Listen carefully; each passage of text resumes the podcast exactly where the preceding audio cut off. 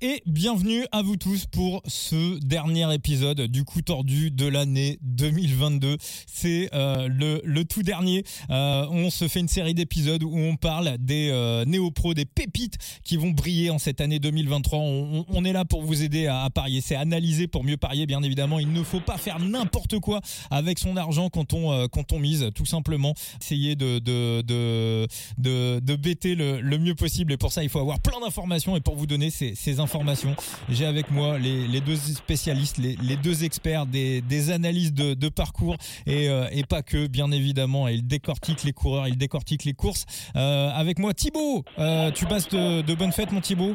Eh ben, écoute, euh, je passe de bonnes fêtes. J'essaye euh, visiblement d'apprendre un peu plus l'italien pour communiquer avec Enzo, vu qu'il ne connaît que les coureurs italiens. Donc, euh, buona notte à tutti. Hein.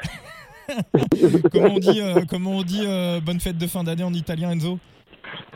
Ouais, Tu veux dire quoi? Buon Natale T'as joyeux Noël?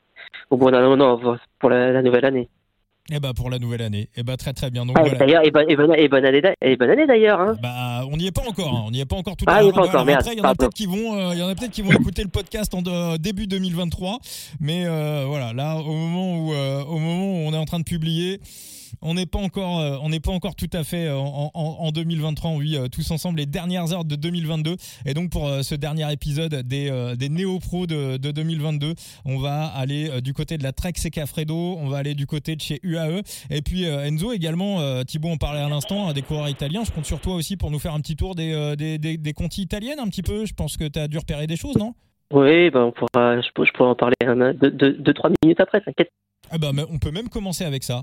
Ah bah si tu veux. Hein. Eh ben allons-y. Alors, Euh. qu'est-ce que qu'est-ce que t'as vu et dans quelle équipe? Bah, alors déjà, si tu veux, on peut commencer euh, par celle où il y aura le moins de choses à dire, c'est la team Coratec, qui du coup euh, a été créée l'année dernière et qui passe cette année de Conti à Pro Team. Euh, on va dire en remplacement de, de l'équipe Androni qui malheureusement a, a dû redescendre en Conti. Du coup, bah, tout le monde, tout le monde chez Team Coratec est néo pro, mais t'as pas forcément beaucoup de jeunes.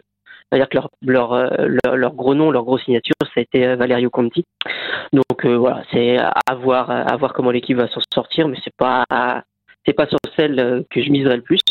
Euh, à la Bardiani, ils ont mis en place un, système pour un peu promouvoir leurs jeunes aussi. Cette année, tu as, trois noms. Donc, ils sont trois Italiens qui vont, passer, euh, qui vont passer pro, mais qui se contenteront de courses U23. Ce qu'ils avaient fait l'année dernière, par exemple, avec euh, Luca Colnaghi. Euh, donc, euh, tu as Paletti, Conforti et Scalco, euh, qui, qui, ont réalisé de très, bonnes, de très bons résultats sur, chez les juniors, quasiment que en Italie, parce que les, les, les, contis italiennes, comme beaucoup de contis d'ailleurs, ça reste très national. Parce que bah, ça coûte de l'argent d'aller faire des courses à l'étranger, donc ça tourne beaucoup sur le sur le territoire national. Mais mes trois noms à suivre, peut-être garder en tête pour 2024 plus que 2023, parce que l'année prochaine, comme je te l'ai dit, ils resteront ils resteront sur des courses U23. Euh, mais l'équipe qui va être la, plus intéressante, euh, parce que, euh, j'allais dire, un centre de formation, c'est pas un centre de formation, mais sa, catégorie U23 est, plutôt bien fournie, c'est le, le Team Eolo. Euh, tu as, pour moi quatre noms qui peuvent ressortir dans cette équipe, deux Espagnols et deux Italiens. Tout d'abord, Javier Serrano, qui lui vient de la piste et qui, qui, va passer donc de la structure U23 à, l'équipe pro chez, chez, chez Holocometa. Euh, coureur polyvalent qui, qui s'exprime le mieux sur les, sur les parcours vallonnés. Euh, donc, euh, par exemple, cette année, il a signé un, top 15 sur le Gand-Wevelgem U23 et sur euh, le Piccolo Lombardia. Ils sont quand même deux courses relativement différentes, on va dire. Euh, donc, à voir. Et c'est aussi le petit frère de Gondalo Serrano, le coureur de la Movistar. Mmh. Bon, voilà. Euh, tu as aussi Tercero euh, qui, qui, sera à suivre côté Eolo. Bon, je vais aller vite, hein, sinon on n'a pas fini. Et euh, tu as Piganzoli qui a réalisé de, de, bonnes choses, notamment champion euh, national du chrono U23 euh, chez les Italiens, dixième du Baby Giro euh, et cinquième du Tour de l'avenir.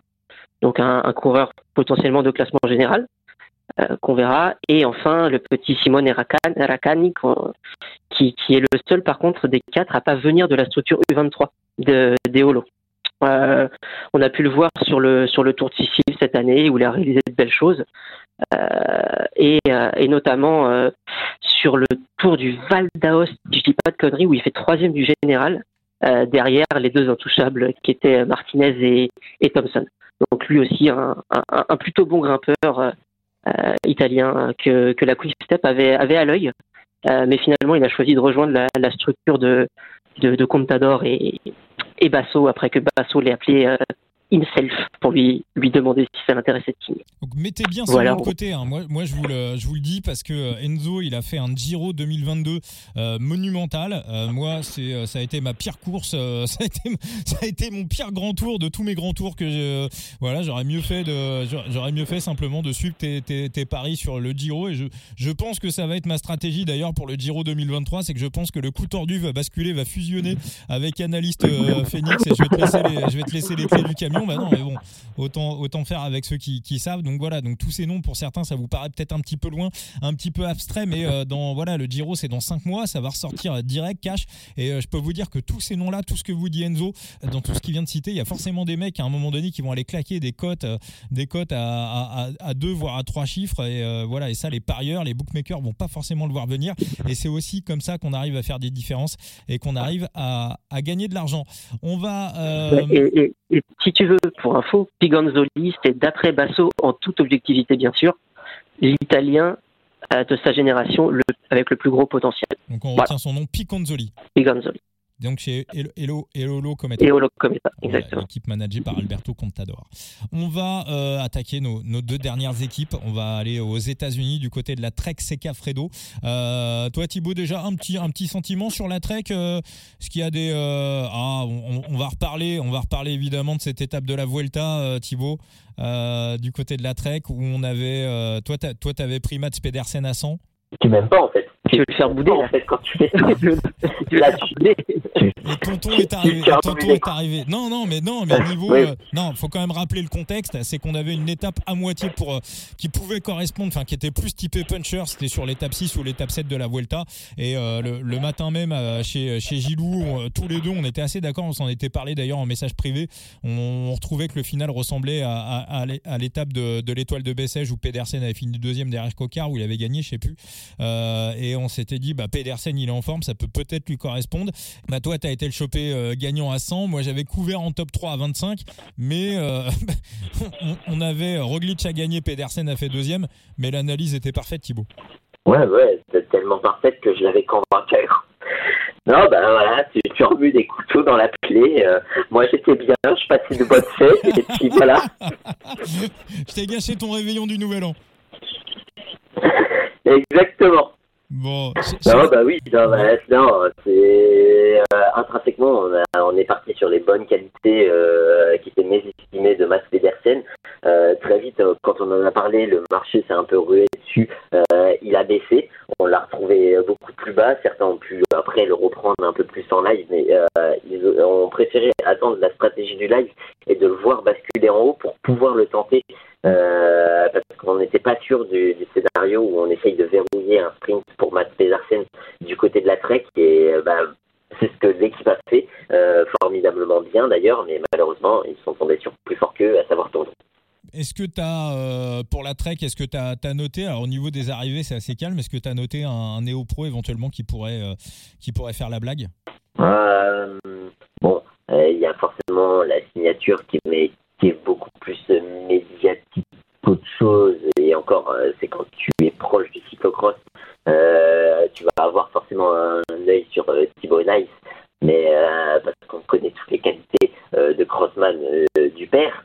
Mais non, ce sera plus du côté de Valzek qu'il faudrait peut-être un peu plus regarder, un, un coureur peut-être un peu plus dans la tranche, dans la tranche un peu plus, oui, polyvalent punchy, belle pointe de vitesse, un beau chauffe-eau et euh, ma foi ils se débrouillaient plutôt bien sur les classiques euh, italiennes de fin de saison mais bon ça Enzo pourra nous en parler un, un peu plus longuement ah, moi, moi je, serais, je serais parti sur, euh, sur, sur un autre coureur en fait j'aurais plutôt cité euh, Mose bah, c'est pas c'est pas un néo-pro mais, euh, mais pour moi est, est, le coureur à suivre côté Trek je sais pas, enfin, je sais que Thibaut, toi, tu, tu l'apprécies plutôt aussi, le petit Skelmose.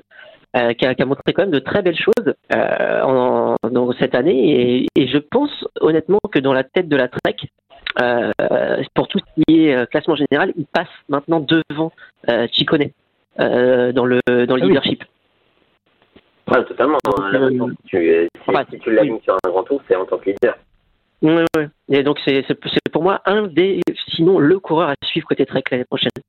Et pour Vacek, je pas grand chose à dire. Ouais, ouais, ouais, mais sur Vacek, je n'ai pas grand chose à rajouter. Après, c'est vrai que Skelmose était néo pro euh, l'année dernière et on l'a vu, on l'a vu apparaître euh, tout de suite d'entrée euh, dès le départ et, il a, voilà, il a, il a, été voilà bon rouleur, bon en montagne. effectivement, effectivement, ça peut, ça, peut faire, ça peut faire la blague.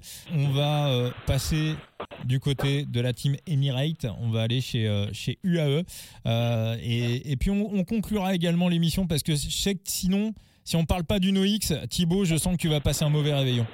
Non, ça, ira si on. on parlera sur, sur les je sais pas. On parlera du on, NoX. on en parlera. On en parlera pour, pour, conclure, ces, pour conclure cette série consacrée au Néo Pro. Euh, on va aller donc du côté de la team, de la team Emirate. Euh, alors, je, je, ton, ton petit euh, 2022, ça a été un petit peu le feu d'artifice hein, du côté d'Emirate, Enzo. Ouais, ben, à un moment, on a cru qu'ils voulaient faire le, le, concours avec la Jumbo de qui ferait le plus de triplés. Bon, finalement, la Jumbo a gagné. Mm. Mais, mais non, non, ils ont fait, ils ont fait une, une très bonne saison. Euh, et même Pogacar, hein, ok, il gagne pas le Tour de France, donc on a l'impression que sa saison est foirée. Mais quand on regarde un peu plus près, c'est encore très très solide, battable, mais très très solide.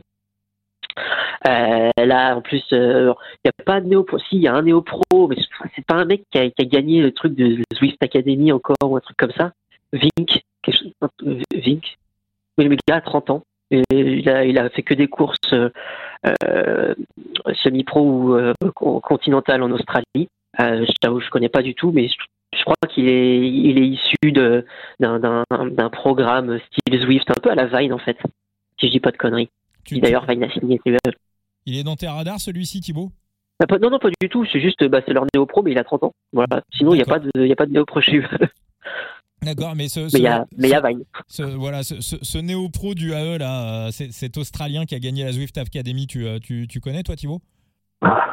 Quand, quand tu vois le le, le, le, potentiel de, du Pervine euh, sur sur Zwift, forcément, t'attends beaucoup euh, d'un mec euh, qui sort de la même école. Hein. Après, à voir, c'est c'est toujours une question d'observation. Les, les, les, profils se, se, suivent et se ressemblent, mais n'ont pas forcément la même trajectoire. Bon, tu as, toi, détecté des. Euh, des euh, ouais, c'est vrai qu'il n'y a pas grand chose au niveau des, des néo-pros chez UAE. Tu as quand même essayé de. Tu, tu, nous as trouvé un petit, un petit mec de derrière les fagots? Bah, De derrière les fagots, est-ce que c'est vraiment derrière les fagots que de passer parler de bah, Christensen, euh, qui est euh, l'un des meilleurs euh, espoirs du, du, plateau, pas vraiment. donc à voir, hein. il a été aussi formé du côté de la Team Poggi. On, on sait tout bien que cette équipe a pour aller chercher maintenant des jeunes talents et des belles pépites et lui c'en est un. C'est un coureur qui brille à peu près sur tous les niveaux hein. c'est un coureur issu du VTT euh, qui brille sur route et euh, qui marche aussi pas mal en cyclocross. Donc euh, c'est le, type de profil qui intéresse. Mais de toute façon quand tu intéresses une équipe euh, comme les Emiratis c'est que forcément t'as un profil qui est ma foi plutôt intéressant bon euh, après, on va peut-être s'échapper un peu plus des, des néo-pros, euh, même si on pourrait parler de Bjorn Bach, euh, Bach qui, nous a fait quand même de belles choses en fin de saison, mais enfin, allez, on va digresser un peu en parlant quand même de cette signature d'Adam Yates qui n'est pas pour rien. ça risque d'être au-delà euh, d'être euh, plus comme un type euh, de, bah, de leader sur un, un, autre grand tour, d'un coéquipier de luxe qui pourrait faire très mal sur, sur les grands tours. Ah, honnêtement, la signature de Yet est juste pour avoir le triplé sur le podium final du Tour des UAE avec Almeida, Yet et Pogacar. Hein. Ils veulent ça pour la photo, ça, je vois pas quoi, je vois pas quoi d'autre. Ah bah moi je mettrais le quadruplé avec non. Hein. ouais. Non. Non mais non mais je, je, on n'a pas parlé dans le précédent podcast mais enfin le profil de Yates bon certes son inconstance euh, ne, ne, parle pas pour lui mais si tu l'alignes en doublette euh, avec Poggi sur sur le Tour de France tu sais très bien que ça va être un, un coureur dans les cols et notamment à fort pourcentage qui va te faire un écrémage pour Poggi qui va être monstrueux. Bon maintenant discrétion euh, dis, euh, digression faite. Euh, non, le coureur vraiment à observer du côté des néo-pros, ce sera, Christelle. Très bien. Eh ben, on, on note et on, et on retient euh, pour euh, terminer, pour clôturer cette année 2022. Comment ne pas parler de, l'équipe qu'on verra très probablement sur le Tour de France en 2023 On a démarré la propagande. Alors si jamais elle n'est pas sur le Tour de France 2023, on boycotte, on boycotte le Tour de France 2023. Enfin moi je boycotte. Et Thibaut, je, je suis sûr que tu seras également de mon avis. C'est cette fameuse team UnoX qui logiquement devrait profiter bah, de, la disparition de la BNB pour aller gratter un, ticket pour, euh, pour le Tour de France 2023. Euh, euh, déjà, on a déjà parlé de Johansson, on, a parlé de lui. Déjà, est-ce que tu as, noté des, des, euh, bah, des choses qui t'ont plu chez, chez UnoX en 2022, Thibaut? Bah, surtout cet esprit de prise en main de la course, même s'ils n'ont pas l'affaire, euh, bah, qui, qui a certes arrangé certaines équipes, mais c'est une équipe qui n'a pas hésité à se mouiller euh, sur les tours d'une semaine. On les a peut-être vu un peu plus effacés euh, sur les classiques par rapport à l'année précédente, mais euh, c'est une équipe euh, sur laquelle on peut ne penser que du bien. Et malgré tout, quand tu as un vainqueur du Tour de l'avenir dans tes rangs, tu te dois de briller au plus haut niveau et ce serait très bienvenu de les, de les voir euh, sur le Tour de France euh, cette année.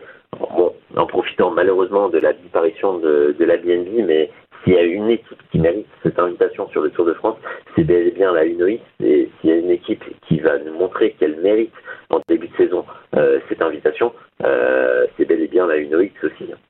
Ah, moi, il y en a un qui m'a bien plu, euh, c'est euh, Charming, euh, qui était né au pro en, 2022.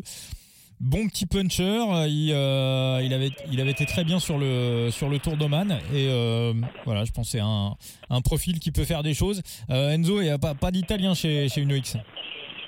Ouais, non, c'est pour ça l'équipe m'intéresse pas du tout. non, plus, plus non, non, mais ça va être.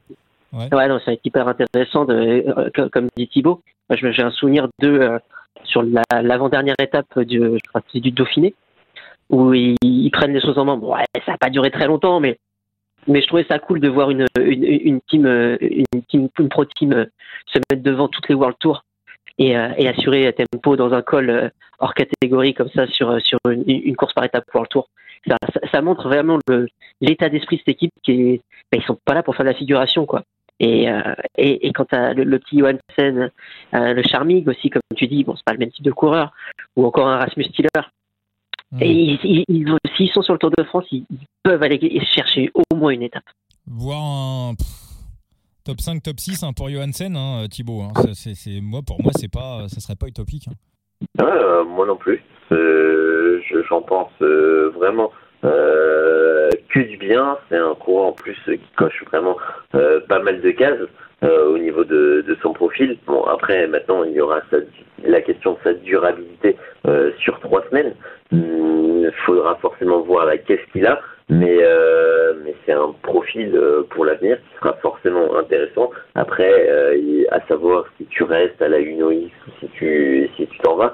Mais la UNOX ne demande qu'à être développée et elle a un vivier de talent qui, qui est présent. Et puis, mine de rien, quand tu signes euh, Christophe, bah, tu t'offres des garanties aussi pour, euh, pour le Tour de France parce que tu as des grands nombres aussi à présenter. Bah justement, voilà, tu fais la transition avec le prochain épisode du, euh, du coup tordu.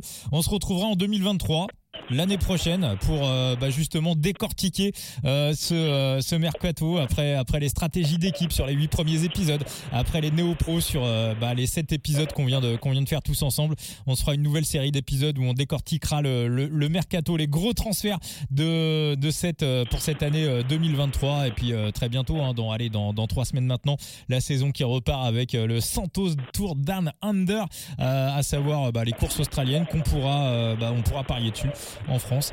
Je vous remercie tous les deux pour cette belle année qu'on a passée tous ensemble que ce soit dans le podcast du coup tordu, que ce soit chez Gilou sur, euh, sur Red Sport, que ce soit sur tes lives Thibaut, que ce soit sur tes previews Phoenix. Voilà, c'était euh, c'était super. Merci à toi, toujours un plaisir hein, d'échanger avec, avec des passionnés, qu'ils soient français ou belges, ou même d'autres nationalités. Ou tourangeau. c'est une nationalité. C'est une nationalité. C'est une religion. C'est une religion, exactement. Un grand merci Thibaut, un grand merci Enzo et euh, passez un bon réveillon et un bon réveillon à ceux qui nous écoutent. Merci à tous. Un grand merci à toi. Euh, ciao, ciao.